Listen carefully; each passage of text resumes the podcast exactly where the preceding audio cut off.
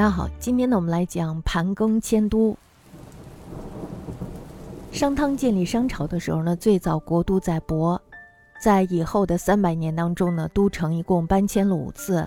这是因为皇族内部经常发生争夺王位的事情，发生内乱，再加上当时呢，黄河的下游经常闹水灾，所以呢，他们不得不搬家。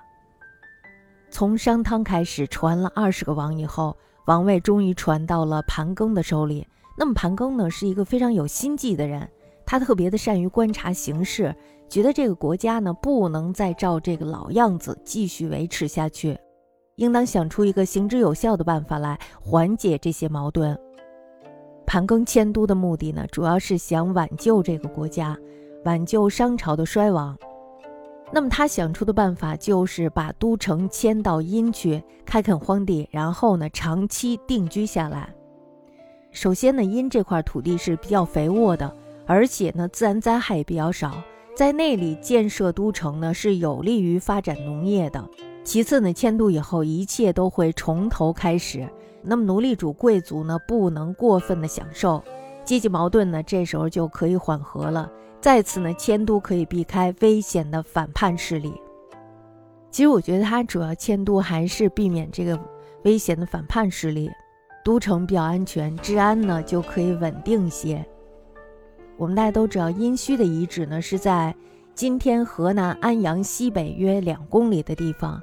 那么在公元前一千三百年的时候，盘庚把都城迁到了这个地方。到纣王亡国，一共经历了二百五十四年。周灭商以后呢，这个宫殿就逐渐荒芜了，所以呢被称之为殷墟。大家都知道，这个迁都呢并不是一件小事儿，所以呢这个决定招来了许多人的反对。因为什么呀？如果你要迁都的话，就意味着要搬家，那么你以前建造那么豪华的房子呀，或者是特别好的土地呀什么的，这样呢就都被遗弃了，是吧？所以呢，的确是一切都需要从头再来。反对的人呢，主要是奴隶主还有贵族。他们害怕到一个新的地方呢，不能照旧享乐。盘庚呢，却是一个办事非常坚决的人，他绝不会因为有人反对，然后呢就改变主意。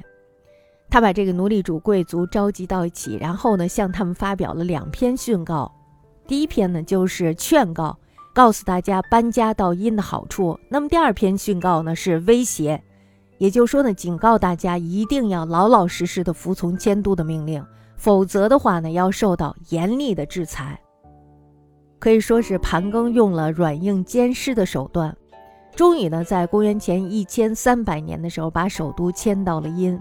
可是呢，斗争并没有结束，老百姓呢，到了一个新的地方，他们的生活也是非常的不习惯的。